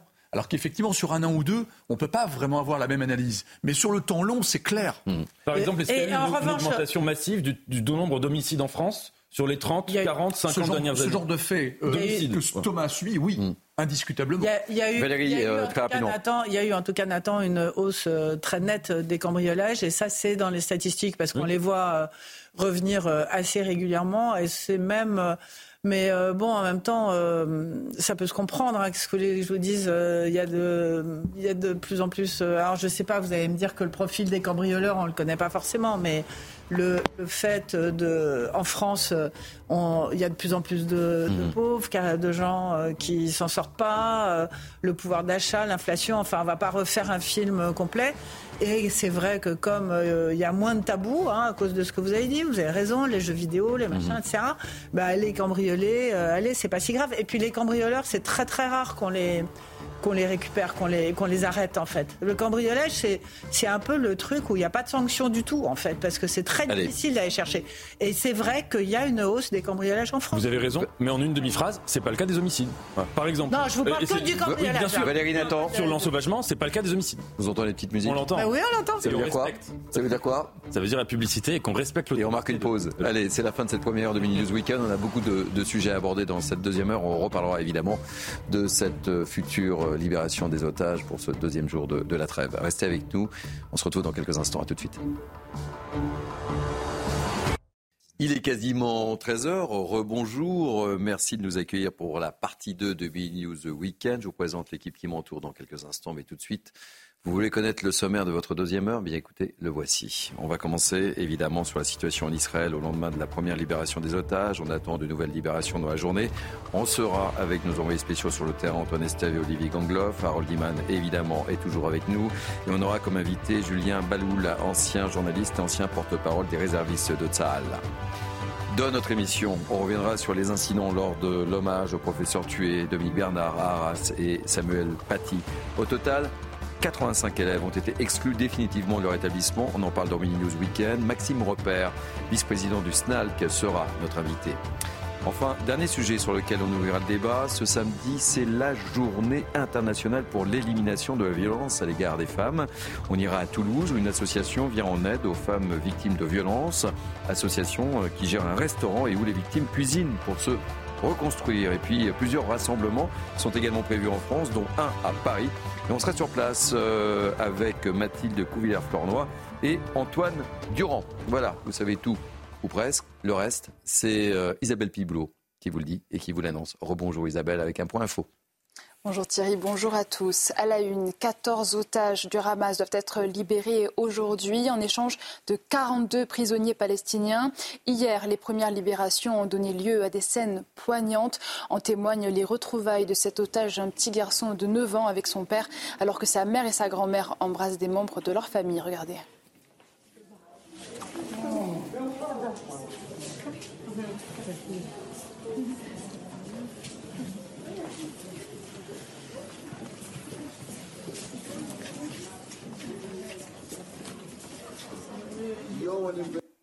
Comme convenu dans le cadre de l'accord passé entre Israël et le Hamas hier après-midi, un premier groupe a donc été libéré, un Philippin, dix Thaïlandais et 13 Israéliens. Leurs profils vous sont détaillés par Aminata Demphal et Dounia Tengour. La fin d'une attente interminable pour les proches. 13 otages israéliens ont été libérés hier dans le cadre de l'accord officialisé entre le Hamas et Israël. Quatre enfants et neuf femmes âgées de plus de 70 ans ont été échangés contre 39 prisonniers palestiniens. Parmi eux, Aviv, 2 ans, sa sœur Raz, âgée de 4 ans, et leur mère Doron, 34 ans. Cette famille avait été enlevée dans le kibbutz de Niroz, tout comme Margalit, grand-mère de 78 ans, et Yafa Hadar, 85 ans, dont l'image en mitouflée dans une couverture rose, à bord d'une voiturette de golf en direction de Gaza avait fait le tour du monde. Il y avait également cette famille sur trois générations, les Munder, eux aussi originaires du kibbutz de Niroz, Oad, 9 ans, sa mère Keren, 54 ans, et sa grand-mère Ruth, 78 ans. Troisième famille libérée, Daniel Aloni, 45 ans, et sa fille Amelia, âgée de 5 ans. Sept autres membres de leur famille sont toujours retenus en otage par le Hamas. Enfin, Shana Perry, 79 ans, Anna Kadzir, 77 ans, et Adina Moshe, 72 ans, dont l'époux avait été abattu en tentant de la protéger. Tous ont été prises en charge en territoire israélien. Dans le reste de l'actualité, des manifestations sont prévues partout en France à l'occasion de la journée internationale pour l'élimination des violences faites aux femmes. À Paris, le cortège s'élancera à 14h, place de la Nation, pour rejoindre la place de la République, avec en tête les familles des victimes de féminicide. Le président de la République s'est exprimé dans une vidéo sur X. Je vous propose de l'écouter. Depuis 2017, je me suis engagé pour l'égalité entre les femmes et les hommes, grande cause renouvelée. C'était la grande cause du premier quinquennat, ce fut et c'est encore la grande cause du deuxième quinquennat. 244 000 victimes de violences conjugales ont été enregistrées cette année par les forces de sécurité. C'est deux fois plus qu'en 2017. Et ces chiffres traduisent bien sûr l'expression plus libre de la parole des femmes. Et c'est une bonne chose. Mais il n'en reste pas moins que 118 femmes sont mortes des mains de leurs conjoints en 2022. Le fichier de prévention des violences intrafamiliales se déploiera dès janvier prochain. Ensuite, tous les tribunaux judiciaires auront désormais des pôles spécialisés qui traiteront en transversalité les dossiers de violences intrafamiliales, tant sur le plan civil que pénal, avec un dossier unique et des audiences dédiées. Enfin, à compter du 1er décembre, une aide financière d'urgence sera versée par les CAF pour permettre aux victimes de violences conjugales de faire face aux dépenses urgentes en cas de mise à l'abri ou de séparation. Voilà, nous continuons et nous ne lâcherons rien. Et on termine ce journal avec cette image. La nuit dernière en Sicile, l'Etna enneigé est entré en éruption. De nouvelles fontaines de lave ont jailli du volcan le plus haut et le plus actif d'Europe avant de cracher de la fumée et des cendres. La plus importante coulée de lave visible hier provenait d'un cratère situé au sud-est de l'Etna. Voilà pour l'essentiel de l'actualité. Prochain point dans 30 minutes. C'est à vous Thierry. Merci beaucoup. C'est toujours impressionnant, euh, ces images de, de l'Etna. C'est des images magnifiques, mais qui m'impressionnent toujours. Allez, soyez les bienvenus. Il est 13h05. C'est la deuxième heure de Midi News Weekend. Je vous présente euh, le plateau des grands témoins qui, qui m'entourent. Valérie Lecable, chroniqueuse politique, en forme pour cette deuxième heure, mon cher euh, Valérie. Euh, Raphaël Steinville, journaliste au Journal du Dimanche, fidèle également. Euh, Harold Iman, qui nous a rejoint à nouveau, euh, spécialiste des questions internationales. Notre ami Nathan Dover, écrivain, nouveau fidèle de, de News Weekend. Et Denis Deschamps, analyste conférencier. Euh, on va débuter donc cette deuxième heure encore une fois avec euh, un nouveau point sur la situation entre le Hamas et, Israël au lendemain de, de cette première libération d'otages hier que vous avez pu vivre évidemment en direct sur notre antenne. D'autres euh, annonces de libération sont annoncées effectivement et sont prévues pour aujourd'hui. Mon cher Harold Iman, on parle de 14 otages Israéliens, oui. Et... Sans oublier les prisonniers. Prisonniers palestiniens qui seraient libérés aujourd'hui. Oui. Donc, euh, évidemment, un deal a été fait pour euh, séquencer assez rapidement ces euh, échanges. Et on ignore si les 12, enfin les 11 euh, d'hier, des supplémentaires, ça veut dire les 10 tailles plus un Philippin, sont dans les calculs ou non. Parce qu'on va rapidement arriver à 50 dans ce cas-là. on ne sait pas. Mais on imagine le même modus operandi et la poursuite de ce système, toujours la surprise qui seront les Israéliens. Mmh. Euh, quant aux Palestiniens, euh, la catégorie de personnes est, est relativement euh, connue. Ce sont tous les détenus d'avant le 7 octobre, d'avant le 7 octobre, et qui n'ont pas de sang sur leurs mains mais ils sont détenus pour des actes de rébellion, de euh, jet de pierre, d'intimidation, d'incitation à, à la, violence, au meurtre. Et jusqu'à présent, ce sont des femmes seulement. On va retrouver euh, nos envoyés spéciaux, je vous le disais, Antoine Estève et Olivier Gangloff. Euh, on retrouve euh, une deuxième fois donc Antoine Estève. Vous êtes toujours sur la célèbre place où se retrouvent les, familles des otages. Et, on l'évoquait au cours de cette première heure. Il y a un double sentiment, une joie évidemment, mais une joie un peu maîtrisée. Et puis ce, sentiment d'inquiétude, parce qu'on on sait bien que cette trêve, elle est, prévue pour quatre jours. Mais il y a toujours en filigrane la reprise des hostilités, Antoine. C'est un peu ça. Effectivement, regardez Thierry autour de nous, ces Israéliens qui sont venus ici euh, bah, pour discuter entre eux, pour se recueillir, tout simplement pour se retrouver. Les visages sont fermés, l'inquiétude se lit vraiment euh, sur euh, les visages des Israéliens qui sont autour de nous. D'ailleurs, tous ceux avec qui on peut s'entretenir ici nous disent la même chose. Ils nous disent oui, effectivement, il y a eu un peu d'espoir hier avec la libération, la première libération d'otages, et puis ces chiffres qui sont tombés jusqu'à lundi soir, normalement une cinquantaine d'otages qui seront libérés, mais ça ne suffit pas. Une dame nous disait tout à l'heure qu'elle parlait de la loterie des otages. Imaginez un petit peu pour les familles et pour les proches de tous ces otages qui sont en ce moment dans la bande de Gaza. Ils estiment que c'est une loterie car ils ne savent pas encore quel jour ils vont être libérés et surtout s'ils vont faire partie de ces premières libérations pendant ces quatre premiers jours de trêve. Et puis l'autre inquiétude vient de la guerre. Vous savez, euh, les armées, autant du côté du Hamas que du côté de, de Tsahal, euh, annoncent déjà qu'elles sont en train de se renforcer sur le terrain dans la bande de Gaza et qu'il y aura encore une guerre qui va venir après cette première trêve, peut-être un petit peu plus tard si des jours de trêve viennent s'additionner aux quatre premiers jours. Mais sur le terrain, en tout cas, toutes les informations qui nous parviennent euh, disent la même chose. Le Hamas est en train de se repositionner, est en train de se renforcer aussi. Ils avaient fui vers le sud, les membres du Hamas. Ils sont en train aussi de remonter vers le nord, sans doute à travers d'autres tunnels qui n'ont pas encore été découverts. Et puis, l'armée israélienne se repositionne et envoie des renforts aussi sur place dans la bande de Gaza. Tout cela, évidemment, euh, c'est pas bon signe pour les prochains jours qui viennent. Merci, euh, cher Antoine. Antoine Estève, en compagnie de Olivier Gandloff. Alors, dans cette libération des otages, la Croix-Rouge a joué un rôle primordial. On voit ça tout de suite avec euh, Tancred Guillotel. 24 otages, 13 Israéliens, 10 Thaïlandais et un Philippin, récupérés par la Croix-Rouge. Hier, l'organisme humanitaire a fait le lien entre le Hamas et les autorités israéliennes dans la libération des otages. Nous avions huit collègues donc, euh, du comité international de la Croix-Rouge qui étaient euh, avec eux, dont un médecin. Et en tout, c'est quatre véhicules du, CICR hein, donc, euh, qui ont fait ce transport, ces derniers kilomètres. Nous les avons amenés jusqu'en Égypte. Et là, maintenant, tout est dans les mains des autorités israéliennes. Le comité international de la Croix-Rouge est un organisme neutre. Il s'est rendu disponible dans le processus de libération des otages mais n'a pas participé directement aux pourparlers qui ont débouché sur l'accord entre Israël et le Hamas. L'organisme attend maintenant de pouvoir rendre visite aux otages encore détenus à Gaza, ce que refuse toujours le Hamas. C'est la même chose, il nous faut des accords pour qu'on puisse justement accéder aux otages. Et c'est une demande que nous réitérons depuis, le début. Et on se tient prêt, comme nous tenions prêt à pouvoir justement faciliter la libération des otages, nous nous tenons prêts à pouvoir leur rendre visite dès que c'est possible. À ce jour, il reste encore plus de 200 otages aux mains du Hamas. Invité de Mini News Weekend, Julien Baloul, ancien journaliste, ancien porte-parole des réservistes de, de euh, bonjour euh, Julien.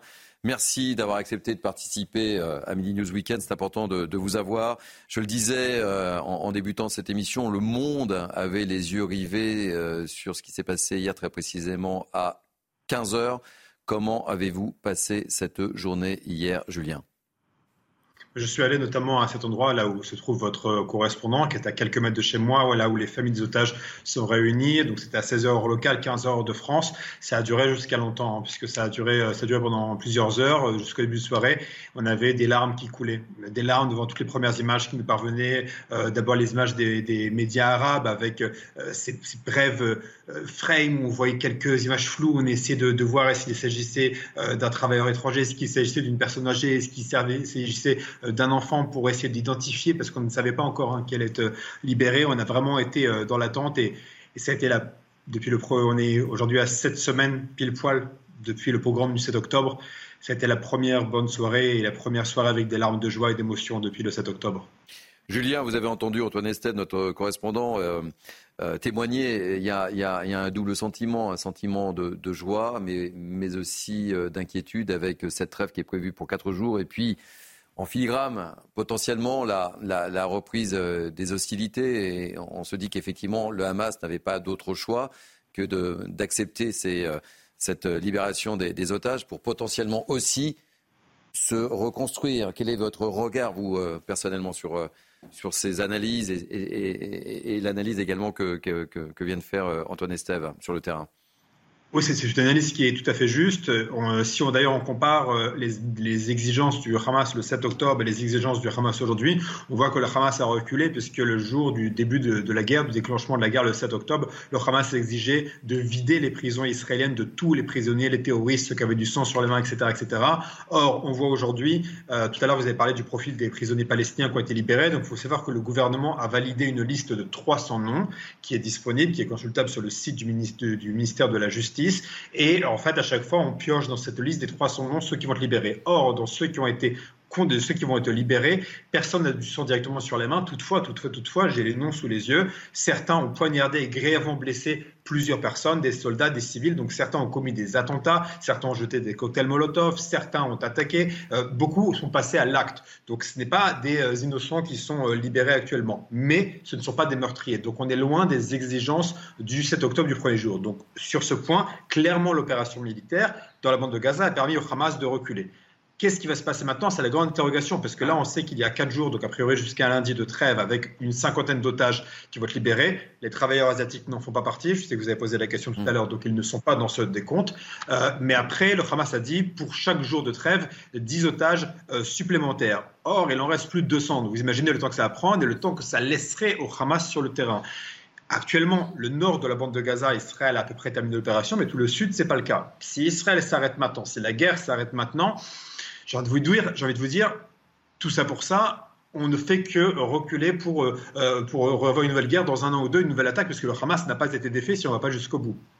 Est-ce que vous avez le sentiment que cet objectif euh, que vous évoquiez euh, de, 50 otages va être respecté, d'autant que pour le moment tout se déroule sans, sans accroc, je dirais, c'est ce que nous confirmait Antoine Estève. Est-ce que vous avez bon espoir? Mais en tout état de cause, on est très loin du compte du nombre des otages que vous évoquiez aussi on est clairement euh, loin du, compte total. On sait que, bah, on sait par exemple, il y a, des, femmes qui sont sorties qui ont laissé leur père ou leur mari derrière, des enfants qui ont laissé leur père derrière parce que les hommes ne sont pas, ne sont pas, dans le, ne sont pas intégrés dans, ce, cadre de, l'accord. Donc ça va être très difficile. Euh, hier, on retenait notre souffle parce que vraiment c'était la première, euh, ce soir il y en aura encore, mais hier on retenait notre souffle parce que c'était la première libération et il fallait voir si vraiment tout allait bien se passer. Hier, tout s'est passé pas tout à fait dans les détails, mais pratiquement euh, comme, comme l'accord le prévoyait. Et il y avait un ministre israélien qui est euh, à la Commission des Affaires étrangères et de la Défense qui disait Nous ne sommes pas les amis du Qatar, nous n'apprécions pas spécialement le Qatar, mais il faut bien dire la vérité. Sur cette affaire, ils ont tenu leurs engagements et ils ont apporté un accord qui fonctionne. Et d'ailleurs, je ne sais pas si vous avez donné cette information, il y a environ une heure ou deux, un avion privé qatari s'est posé à l'aéroport Ben Gurion. C'est rarissime. Merci euh, beaucoup. Euh, merci d'avoir euh, témoigné. C'est toujours important de, vous avoir chez nous. Julien Balou, l'ancien journaliste et ancien porte-parole des, réservistes de, de On vous retrouvera évidemment sur l'antenne de, de, CNews. Petite réaction autour de, ce plateau. On voit qu'évidemment, il, y a cette inquiétude qu'on évoquait, Nathan Dever. Hein.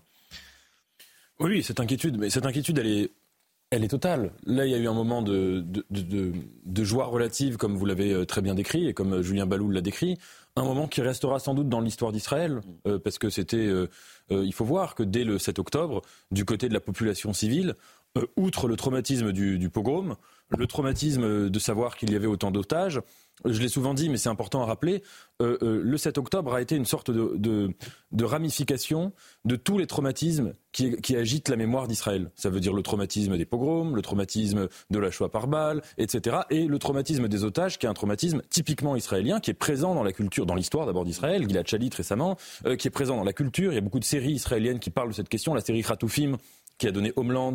La série Fauda aussi évoque, évoque cette question. Donc il y a eu une mobilisation très très importante. Ensuite, ce qu'il faut voir, si on prend du recul, par rapport à cette joie ou tristesse relative et inquiétude relative.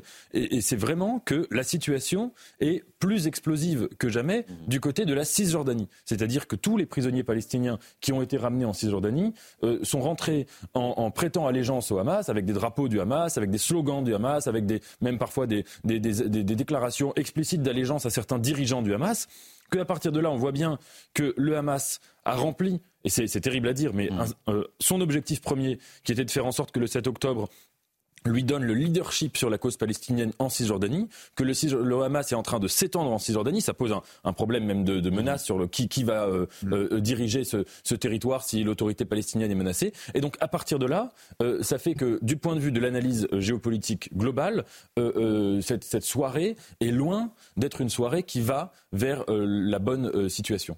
Et, et- et Julien Balou le, le disait, effectivement, on parle de, donc de 50 otages, hein, mais on est très loin du compte. Donc, qu'est-ce qui, évidemment, qu'est-ce qui va se passer après cette trêve? Parce qu'il y a toujours euh, ce moyen de, de pression du, du Hamas. Euh, On a le sentiment qu'effectivement, ils, ils ont leur- les, les cartes en main, quoi. C'est ce que je vous disais tout à l'heure, c'est qu'il va y avoir plusieurs séquences. Euh, elles vont être douloureuses puisqu'à chaque fois, euh, chaque famille va se sentir, euh, comment dire, elle, va être encore dans l'émotion s'il y a quelqu'un de la famille ou pas qui rentre. hein, et je, pense aussi aux Français.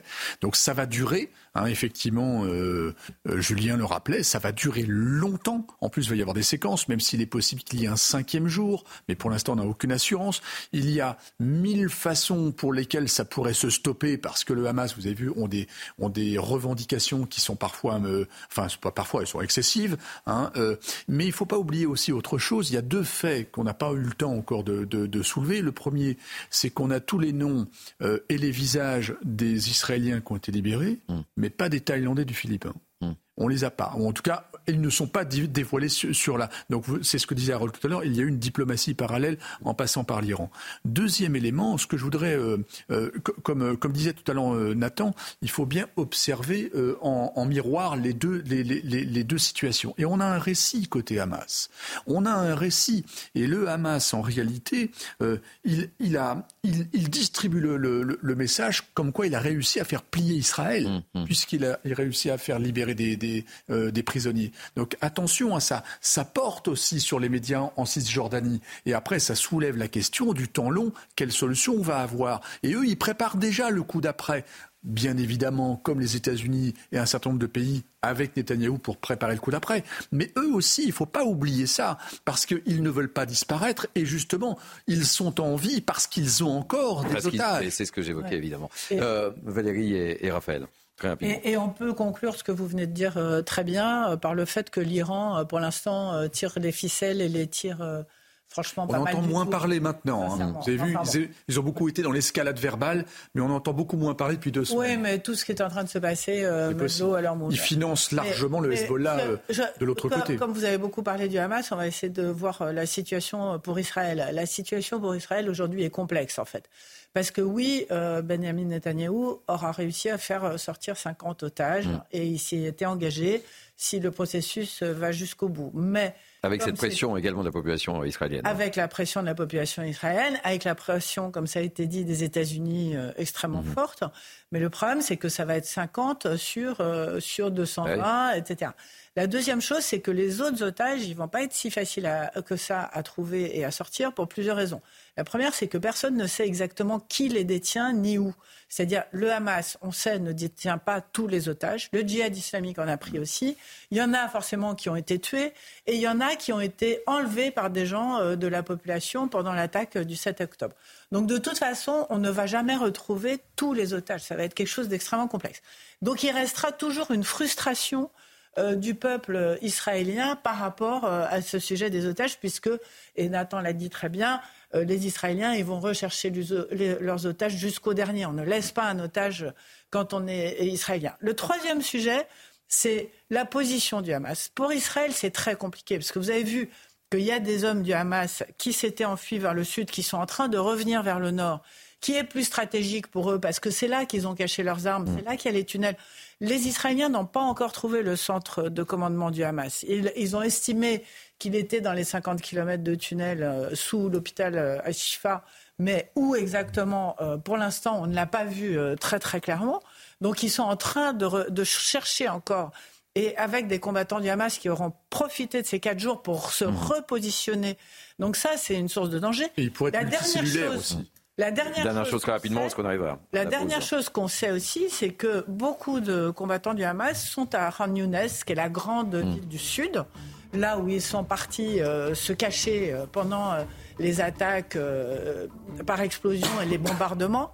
Donc la, situation est, politique, et vis-à-vis des otages, et militaire pour Israël est extrêmement complexe aujourd'hui parce que quand ils vont vouloir aller dans le sud de Gaza, avec la densité de population qui est doublée, puisque euh, le Gaza du Nord s'est retrouvé dans le Gaza du Sud, ils vont avoir une pression internationale qui va se renouveler très fortement sans avoir encore atteint leur but de guerre. Donc tout ça les met dans une situation euh, géostratégique extrêmement compliqué. Et on va suivre euh, cette euh, nouvelle libération des otages tout au long de, cette journée, évidemment, sur l'antenne de, de CNews. On va marquer une pause si vous le voulez bien. On parlera d'un sujet très important.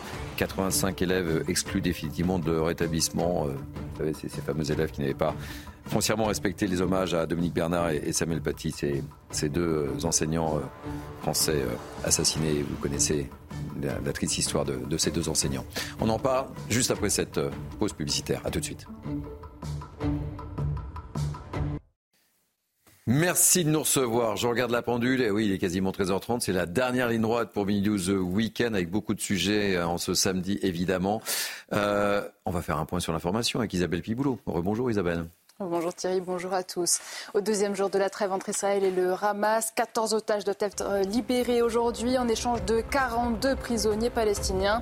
Hier, 24 otages ont été relâchés contre 39 Palestiniens détenus dans les prisons israéliennes. Au total, cette trêve de 4 jours renouvelable prévoit la libération de 50 otages contre 150 prisonniers. En Ukraine, Kiev a été visé par une attaque massive de drones russes la nuit dernière. Près de 80 immeubles résidentiel et 120 bâtiments de la capitale sont privés d'électricité. L'armée de l'air ukrainienne a abattu 71 drones lancés par la Russie. Cinq personnes ont été blessées au cours de cette offensive. Et puis à Nîmes, 15 personnes ont été mises en examen hier. Elles ont été interpellées lors d'un vaste coup de filet contre un réseau de trafic de stupéfiants dans le quartier de Pissevin. L'opération lancée lundi par près de 250 policiers s'était soldée par 22 interpellations ainsi que des saisies de drogue, de milliers d'euros en liquide, d'armes à feu et de quatre véhicules. Merci beaucoup Isabelle. Donc dernière ligne droite pour News Weekend avec moi depuis 1h30 Valérie Lecable, Nathan Dever, Raphaël Steinville et Denis Deschamps. Merci à vous de m'accompagner en ce samedi. On va évoquer, euh, vous vous souvenez sans doute, en octobre dernier, euh, de nombreux incidents avaient troublé les hommages rendus euh, à Dominique Bernard et à Samuel Paty. Des sanctions avaient été prises dans la foulée. Le ministère de l'Éducation vient de donner les chiffres. Euh, ils viennent de tomber. 85 élèves ont été exclus définitivement de leur établissement. Les sanctions se veulent lourdes, à l'image de la volonté affichée par Gabriel Attal. On voit tout ça avec Dounia Tangour. Évidemment, on ouvre le débat juste après. C'est une réponse ferme que le ministère de l'Éducation veut infliger aux perturbateurs des hommages aux professeurs Dominique Bernard et Samuel Paty, tous deux assassinés dans des attaques terroristes à la suite des incidents. 605 sanctions ont été prononcées. Parmi elles, on dénombre un total de 454 exclusions. 85 élèves ont pour leur part été définitivement exclus de leur établissement. Voulant mettre fin à la culture du pas de vague, dès le 16 octobre, date de l'hommage, des mesures d'éloignement des établissements avaient été prises à titre conservatoire lors d'actes de contestation et de perturbation d'une importante gravité. Nathan Dever, il était important de, taper fort, c'était une, volonté. On sera dans, quelques instants avec Maxime Repère, vice-président national du, du SNALC. Mais euh, première question pour vous, Nathan Dever. C'est une volonté de Gabriel Attal. Hein hmm. Premier constat, le fait qu'il y ait eu des élèves qui perturbent euh, les moments d'hommage à Dominique Bernard et à Samuel Paty, c'est extrêmement grave, mm. c'est extrêmement inquiétant. Que ça se fasse à l'école, on parle de professeurs assassinés. Je parle même pas euh, du niveau politique de l'analyse. Mm. Je parle même de quelque chose de très concret, euh, des hommages qui ont lieu à l'école avec des professeurs pour rendre hommage à un professeur, donc l'analogone de leur professeur, qui s'est fait euh, assassiner euh, pour absolument euh, rien mhm. pendant qu'il enseignait ou à cause de son enseignement, qu'il y ait des élèves pour perturber ce genre d'enseignement, en effet, c'est un facteur extrêmement inquiétant pour notre société et pour notre République. Que face à cela, le ministre de l'Éducation nationale décide de dire que ce facteur inquiétant doit appeler des, euh, des, des, mesures euh, qui sont des mesures radicales, euh, ça me semble être important. Mmh. Si vous voulez qu'on fasse pas du pas de vague, qu'on fasse pas la politique de l'autruche, etc. Sur la décision en elle-même de Gabriel Attal, là, je suis plus sceptique. C'est-à-dire deux questions. D'abord, l'exclusion. Ces gens-là ne s'envolent pas dans la nature. Ils vont pas, si vous voulez, se désintégrer. Donc, ils sont envoyés manifestement, probablement d'un point A à un point B. Établissement. Donc, d'abord, ça s'appelle euh, techniquement ce qu'on appelle déplacer le problème. Et deuxièmement, je pense que tout ce paradigme de l'exclusion, il voit pas le fait que justement la mission de l'école, c'est d'essayer de faire en sorte d'empêcher cela. Quand on a des jeunes enfants euh, qui perturbent un enseignement, probablement qu'ils savent, enfin peut-être pas pour tous, mais qu'une partie d'entre eux ne savent même pas ce qu'ils font, qu'ils sont l'épiphénomène de ce qu'ils peuvent entendre dans leur milieu social, dans leur famille, dans, autour d'eux. Donc justement, c'est à l'école de dire c'est extrêmement grave. C'est extrêmement inquiétant, mais au contraire, il faut non pas les inclure, je ne dis pas ça au sens, euh, si vous voulez, facile du mot, mais il faut réagir pour que l'éducation nationale fasse ce travail, que dans quelques années, il n'ait plus à dire ça et qu'ils rougissent d'avoir, d'avoir fait cela. L'exclusion, ça me semble être une fausse solution radicale qui, en vrai, est une solution un peu de l'autruche. Allez, on va voir justement ce qu'en pense euh, Maxime Repère. On poursuit le débat avec euh, nos autres grands témoins du jour. Maxime Repère, bonjour. Vous êtes vice-président national du SNALC, le syndicat national des, lycées et, des collèges, un, fidèle également de, notre émission. Bonjour Maxime. Est-ce que vous partagez l'analyse de, Nathan Dever Et d'abord sur, sur ces 85 exclusion, est-ce que ça va dans le bon sens? Est-ce qu'effectivement Nathan n'a pas raison On déplace le problème d'un point A à un point B? Euh, On a envie de vous entendre sur le, sur le sujet, euh, Maxime. Alors, tout d'abord, euh, ces 85 exclusions, c'est avant tout un message de fermeté. Je rappelle que l'exclusion définitive, c'est la plus haute sanction que peut décider un conseil de discipline. Alors là où je suis effectivement d'accord avec ce qui a été dit, c'est que la simple exclusion n'est pas la résolution du problème. On ne le résout pas, on le déplace. Euh, mais il faut savoir aussi que euh, suite à ces exclusions, il y a, il y aura une rescolarisation de ces élèves. Voilà, ils ne sont pas sortis du système scolaire. Ça, il faut bien le comprendre. Maintenant, si c'est une simple exclusion, évidemment, ça peut permettre à l'élève perturbateur euh, de couper peut-être certaines fréquentations dans le milieu où il était, mais ça ne veut pas dire pour autant qu'il ne recommencera pas ailleurs. Est-ce que ça ne risque pas d'éteindre dans l'autre établissement où il va aller, effectivement, parce que c'est aussi un problème d'éducation On, on l'évoque souvent sur nos plateaux. Alors, de toutes les façons, il me semble, je pense, qu'il y aura un suivi euh, de ces élèves même euh, dans un nouvel établissement.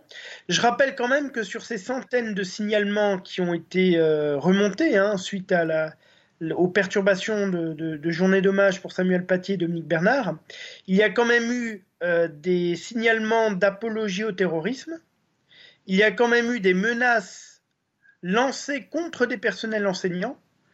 Donc ce ne sont pas des simples perturbations, si vous voulez, mmh pendant la minute de silence.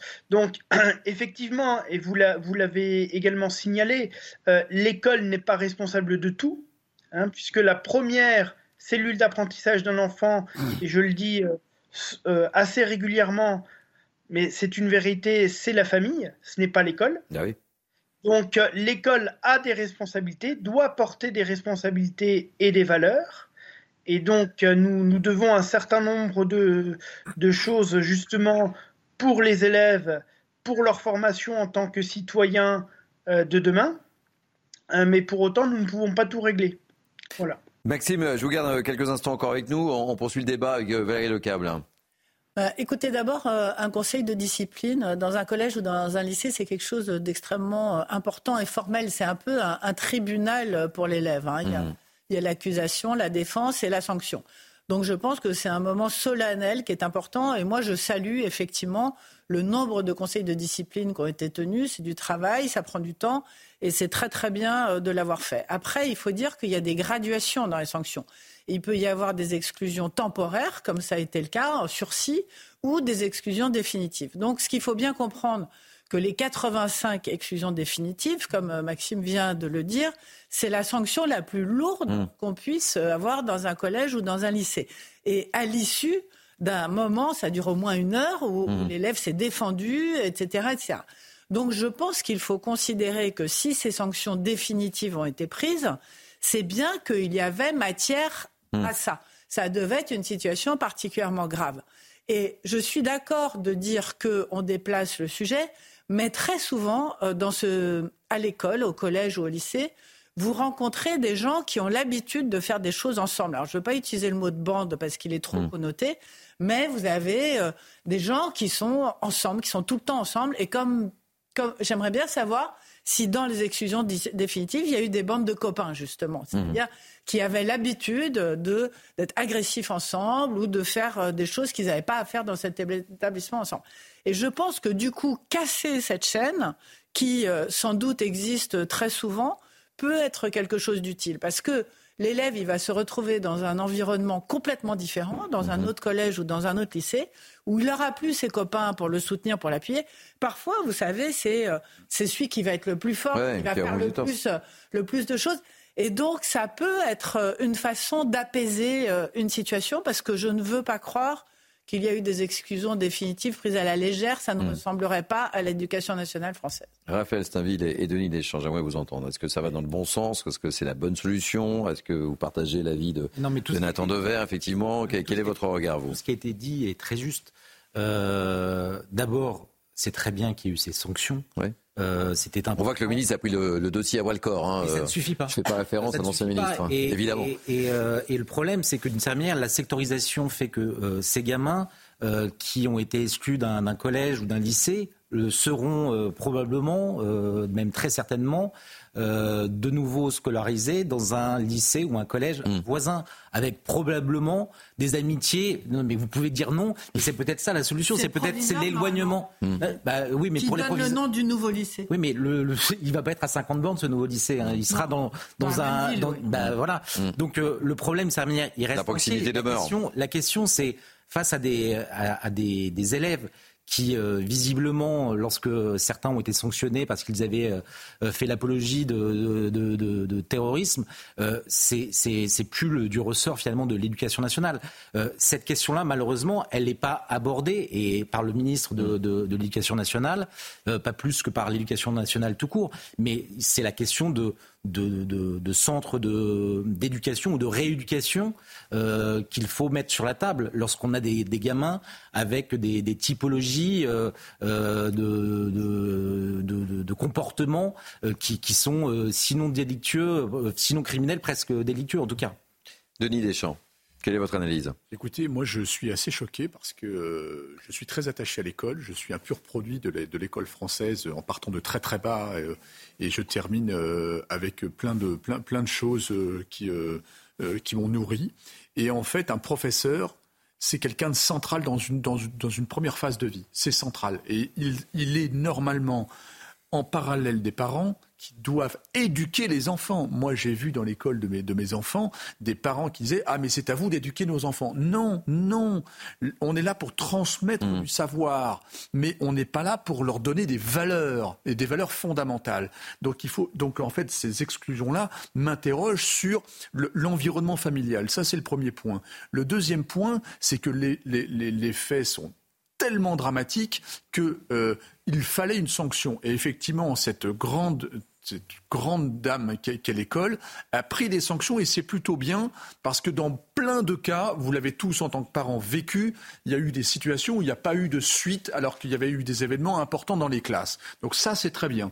Troisième élément, moi, ce qui m'ennuie, c'est que je me méfie toujours des effets d'annonce et quand on veut dire à qui veut l'entendre, on a pris des mesures de fermeté. Je fais très attention à ça parce qu'en réalité, la vraie question, et comme vous le dites euh, très justement, Raphaël, peut-être même que c'est des établissements qu'ils avaient fait avant, hein, parce que souvent les têtes dures naviguent de plusieurs établissements, et en réalité, c'est euh, est-ce que ces gamins-là ont compris et est-ce qu'ils vont évoluer et changer? Est-ce qu'ils vont effectivement en rougir à terme de leurs bêtises? Et c'est là où, en fait, moi je veux bien qu'il y ait un suivi. Mais alors, dans ces cas-là, on leur donne rendez-vous à l'éducation nationale. Rappelez-nous dans deux ans et on va voir s'ils ont vraiment compris. Maxime Repère, un, un- un tout dernier mot euh, sur, euh, sur ces mesures. Tout dernier mot, rapidement, euh, Maxime Repère.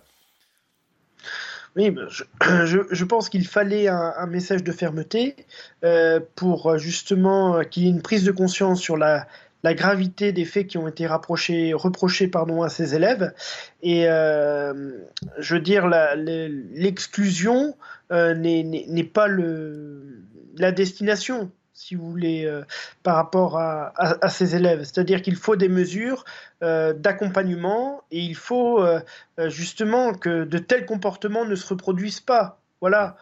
C'est pas de gaieté de cœur qu'on exclut un, élève d'un établissement, hein, et c'est quelque part peut-être une part d'échec du système. Mais aussi l'éducation. L'éducation parentale, évidemment. L'éducation, voilà, de, façon, de façon générale. Mm. Voilà, donc euh, nous, nous allons être, euh, euh, comment dire, assez vigilants par, rapport, par rapport aux suites de ce qui s'est passé.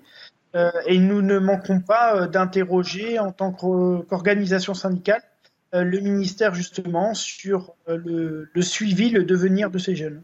Merci beaucoup, Maxime Repère. Je rappelle que vous êtes vice-président du SNALC, le syndicat national des lycées et des collèges. Il nous reste euh, quatre minutes pour aborder euh, ce dernier thème très rapidement. C'est la journée internationale pour l'élimination de la violence à l'égard des femmes avec différentes manifestations qui auront lieu dans plusieurs villes, notamment à, Paris, une manifestation qui doit durer, débuter pardon, aux alentours de, 14 heures. Mais je voudrais vous amener à Toulouse, une association justement vient en aide aux femmes victimes de, violences, en plus de, de centres d'hébergement. L'association gère un restaurant où les victimes cuisinent pour se reconstruire. Sujet, Corentin Moyot. Mmh. Qu'est-ce que c'est Dans les cuisines du restaurant La Maison d'à côté, Balixou, victime de violences physiques et sexuelles, travaille à nouveau et a l'impression de revivre. Un beignet Je ne faisais rien, je suis là juste, euh, je, pense, je pleure et, si là ça, ça change, ça, ça change beaucoup parce que je vois, je, quand je viens, je vois les dames, chacun sort dans, le pays, j'apprends beaucoup de choses. L'association Olympe de Gouges est basée à Toulouse. Elle lutte contre les violences faites aux femmes et accueille les victimes. Certaines sont sans papier et sans logement. Alors en plus de les héberger, elle leur offre un moyen de se réinsérer dans la société.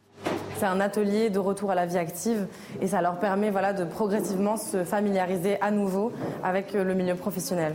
Et ça implique souvent qu'il y ait des femmes euh, qu'on accueille et qu'on héberge qui sont sans papier. Et parfois, euh, soit elles sont sans papier, soit parfois aussi il peut y avoir euh, l'obstacle de la langue qui n'est pas totalement maîtrisé pour certaines.